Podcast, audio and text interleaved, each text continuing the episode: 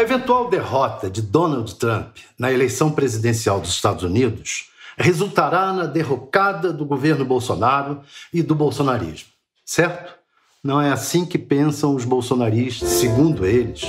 Mostra que o conservadorismo, representado pelo trumpismo, se consolidou. Tem metade dos votos dos norte-americanos. E isso se refletirá no mundo inteiro. Servirá, inclusive, para manter a força do bolsonarismo junto ao eleitorado do Brasil. Os bolsonaristas de raiz se julgam o mais importante pilar de sustentação do governo Bolsonaro, mas acham que a eventual posse de Joe Biden na Casa Branca fará seus adversários lutar por mais espaço dentro do governo. Estão certos. Vai ser mesmo uma batalha. Mas os bolsonaristas apostam nos filhos do presidente para manter forte o grupo dentro do governo. O mais ativo e beligerante dos filhos, Carlos Bolsonaro, conhecido como 02, já ganhou até manifestação pública do pai pedindo que o reelejam como vereador pelo Rio de Janeiro.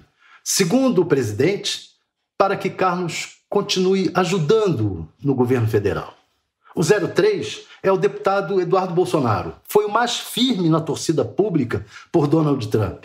Aliás, ele sonhou ser embaixador brasileiro nos Estados Unidos. Os políticos não deixaram.